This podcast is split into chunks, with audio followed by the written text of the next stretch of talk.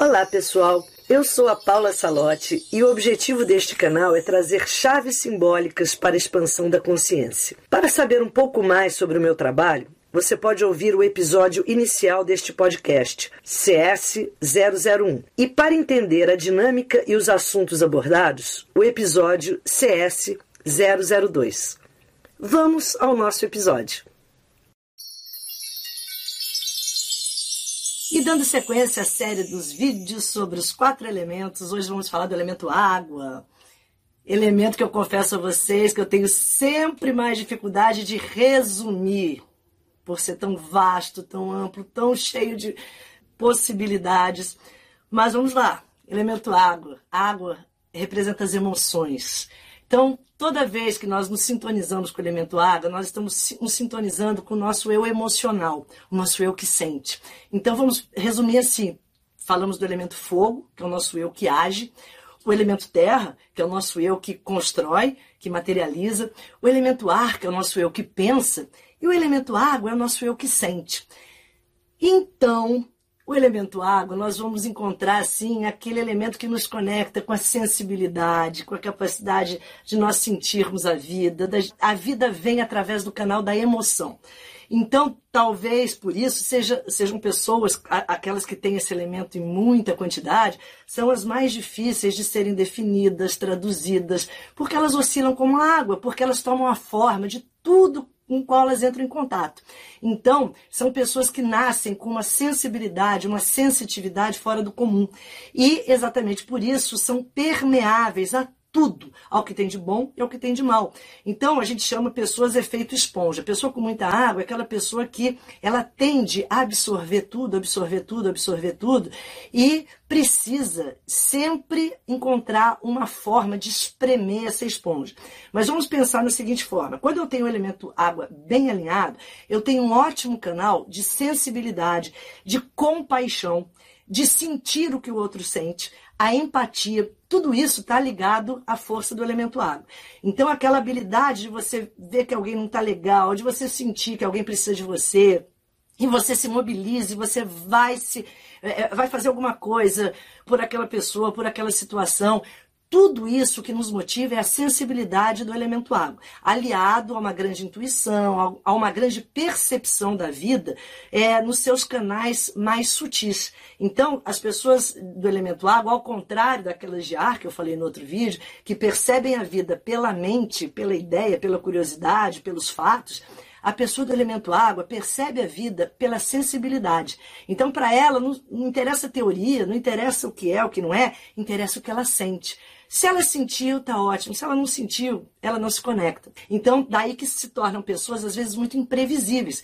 Porque, às vezes, hoje ela sente, amanhã ela não sente mais. Hoje ela gosta, amanhã ela não gosta mais. Então, essa conexão com o elemento água é um universo assim muito pouco explicado pelo nosso parâmetro mental, né, da mente que gosta de pensar, você gostou, vai gostar para sempre. Não, para o elemento água, é, hoje eu senti assim, amanhã eu olho para você e já não me comove mais. Então existe uma oscilação, uma instabilidade emocional muito presente no elemento água que para eles também gera bastante desconforto em muitas situações. Quando nós temos os extremos, né? Então a gente sempre fala dos extremos.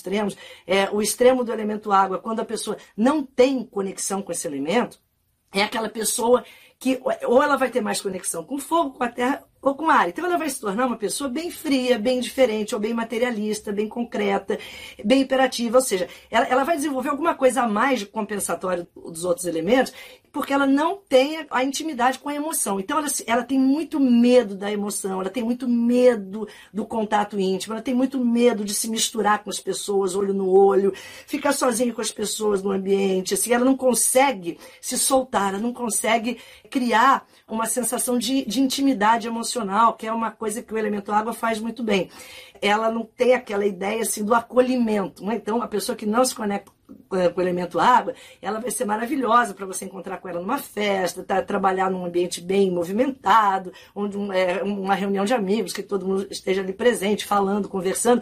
Mas a hora que você fica sozinho com ela, parece que ela, opa, se fecha e se retrai Então, isso é uma falta de conexão com o nosso espaço da emoção. É aquele espaço íntimo que você convida as pessoas para compartilharem com você. Quem não tem água tem muito medo desse espaço, porque a ausência do elemento água faz com que a gente tenha medo das nossas emoções.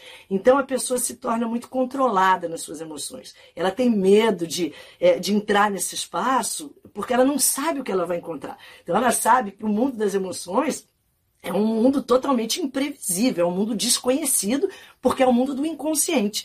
Então, a hora que eu não tenho intimidade com esse espaço, eu sei que a hora que ele me sequestrar, que ele me trouxer lá para as profundezas, me levar para as profundezas, eu vou ter que lidar com coisas que às vezes eu não estou racionalmente preparada para lidar ou concretamente preparada para lidar, então eu fujo dele. Então são aquelas pessoas sem água que parecem sem emoção, aquele coração, é, aquele robô totalmente sem coração, né? Que a gente tem tanto essa, essa ideia na mente. E elas se tornam mais frias, mais, mais assim, é, distantes, né? Então é a pessoa sem água. E por outro lado, a pessoa com excesso de água, né? Que também é tão desequilibrante quanto, né? Tão, é, entra tanto no desequilíbrio quanto é a pessoa que é emoção em excesso. Tudo ela carrega para emoção, todos os problemas do mundo ela carrega para ela, tudo ela se envolve, tudo ela interage, tudo ela acha que ela precisa resolver. Então, aí, aí tem duas questões. Ou ela pode se tornar aquela pessoa que é a, é a Madre Teresa, aquela salvadora do mundo, e, e, e, ela só se prejudica com isso, porque ela não tem filtro.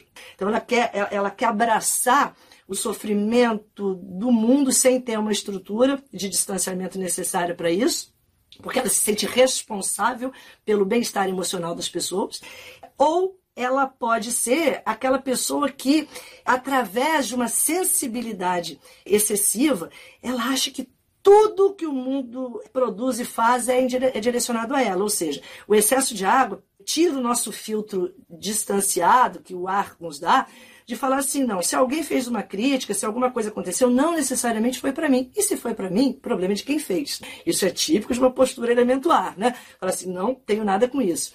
Ah, o excesso de água não, né? Tudo leva para o estado visceral, o estado emotivo, se sente atingido por tudo, entrando naqueles padrões conhecidos de vitimização, o mundo está contra mim, todos estão contra mim, ninguém me ama. E existe ali uma carência cósmica muito, muito, muito mal resolvida, que isso é um, das grandes, um dos grandes problemas, junto com o excesso de sensibilidade do elemento água em excesso, aquela pessoa que sente um vazio interno que nada, absolutamente nada, nem ninguém vai preencher, e isso faz com que eles fiquem procurando um tapa-buraco, né, que às vezes vai para vício, fanatismo religioso, é, relações emocionais afetivas destrutivas, desiguais, porque é como se existisse alguma coisa fora que pudesse tapar e preencher esse meu vazio. Só que não há, não existe. E, e enquanto elas estiverem nesse padrão desalinhado com, com o elemento água, elas vão buscar desesperadamente nesse mundo e as consequências nem sempre são tão boas para terapias do elemento água, né, para pessoas que têm essa sensibilidade mal resolvida, sempre são ligadas à arte, à, à arte terapia, assim, em, suas, em todas as suas manifestações.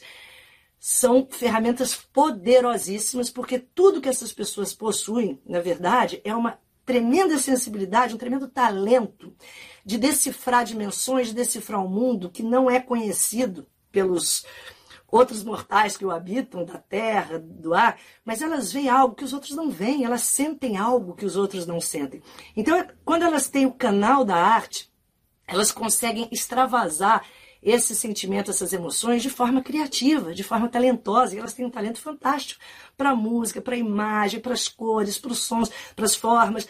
E isso vai gerando a cura porque elas vão percebendo que a língua que elas falam, a maioria das pessoas não falam. Né? Então, quando elas entram nessa, nessa veia assim mais da arte, elas encontram um canal sensacional para começar a realinhar esse elemento. Um outro é o lado da espiritualidade, do conhecimento do, do, do aspecto místico, embora eu lide muito com essa área, mas quando a pessoa entra nisso desequilibrada, ela tem que ter um certo cuidado sim, porque senão ela pode amplificar tudo. Assim, se ela não estiver alinhada, ela pode achar, exacerbar muitas sensações. Lidar com o mundo de, da natureza simbólica, especialmente, do autoconhecimento, que não esteja muito vinculado a crenças nenhuma, né? Pelo contrário, a gente precisa remover crenças. Então, esse mundo simbólico do autoconhecimento, onde, onde estão conhecimentos das pedras, dos aromas, das cores, das formas, tudo isso faz um bem enorme dos símbolos, né, dos mitos. Tudo isso faz um bem enorme porque vai traduzir essa alma num nível onde nada nem ninguém é capaz de traduzir.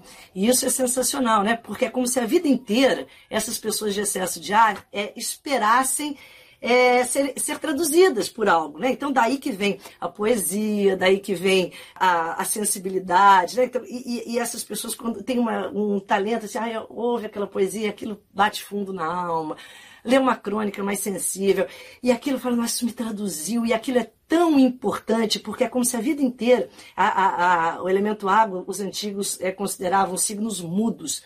Mudos porque eles têm muita dificuldade de se expressar nesse mundo que a gente vive, né? É, e não são entendidos, porque quando se expressam, poucas pessoas os entendem.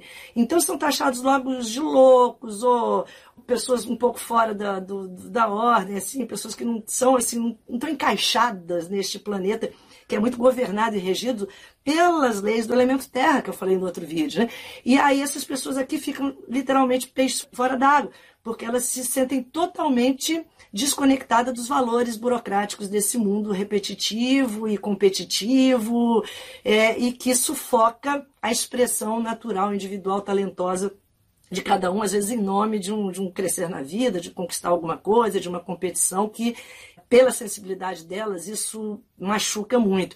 Então, quando elas encontram algo que as traduzem, é, e seja uma poesia, seja um, um, um símbolo, né, um signo, aquilo dá uma alegria, porque assim, algo, algo, me entendeu, né? Eu não estou tão louco assim, porque muitas pessoas do elemento água são taxadas às vezes loucas, né? Porque elas falam alguma coisa que às vezes é difícil de ser traduzido. Então, por isso que eu falei no início que é um elemento muito, talvez mais complexo da gente resumir, da gente é, é traduzir rapidamente, mas um cristal que eu amo de paixão, para esse elemento, né? É a água marinha, para nos alinhar com a, tanto com 8 quanto 80, com excesso quanto a falta do elemento água. A água marinha é um cristal assim de uma sensibilidade ímpar para trazer para a nossa vida uma energia de, de, de conexão com outro olhar, com um olhar de você achar normal olhar através de, ou se você não olha por estar desconectado desse elemento, não, não ter, eh, ter sufocado essa sensibilidade, a água marinha gerar essa, essa expressão dessa sensibilidade, isso também é, é fantástico. E meditar com a água marinha, colocar no terceiro olho, e como sempre eu tenho recomendado aqui, que para mim é a forma mais interessante dessa sintonia acontecer, é através da criação de mandalas, porque ao criar uma, a mandala, especialmente, gente, para elemento água, tá? Porque a criação da mandala pode se tornar uma arte-terapia, uma função muito, um canal muito criativo, assim, da, da, da expressão desse eu, e você, ao criar a sua mandala, você informa a energia que você quer é, imprimir na sua vida, quer a conexão melhor e maior com sentimentos, é, é, é, o sentimento em alta frequência, não o sentimento que te engole como uma onda, um tsunami que, que passa e sai arrastando tudo e você fica arrasado e entregue a um monte de coisa depressiva. Não, é o sentimento de alta frequência, onde a gente cria, onde a gente intui, onde a gente visualiza um mundo fantástico que existe, basta que a gente abra os olhos os outros olhos, né, os olhos da alma para enxergá-lo, e você se conectando com esse mundo através das mandalas, você se visualiza ali, eu tenho certeza que você vai passar a usar toda essa energia de sensibilidade que às vezes está represada, começar a dar espaço para que isso encontre um solo fértil na sua vida, que é isso que toda pessoa do elemento água precisa, um solo fértil para a sua sensibilidade. Para hoje, vamos ficar com a nossa amiga mineral água marinha, poderosa, especial, linda. Que a água seja sempre um fator de inspiração em nossas vidas. Saudações cristalinas. Namastê.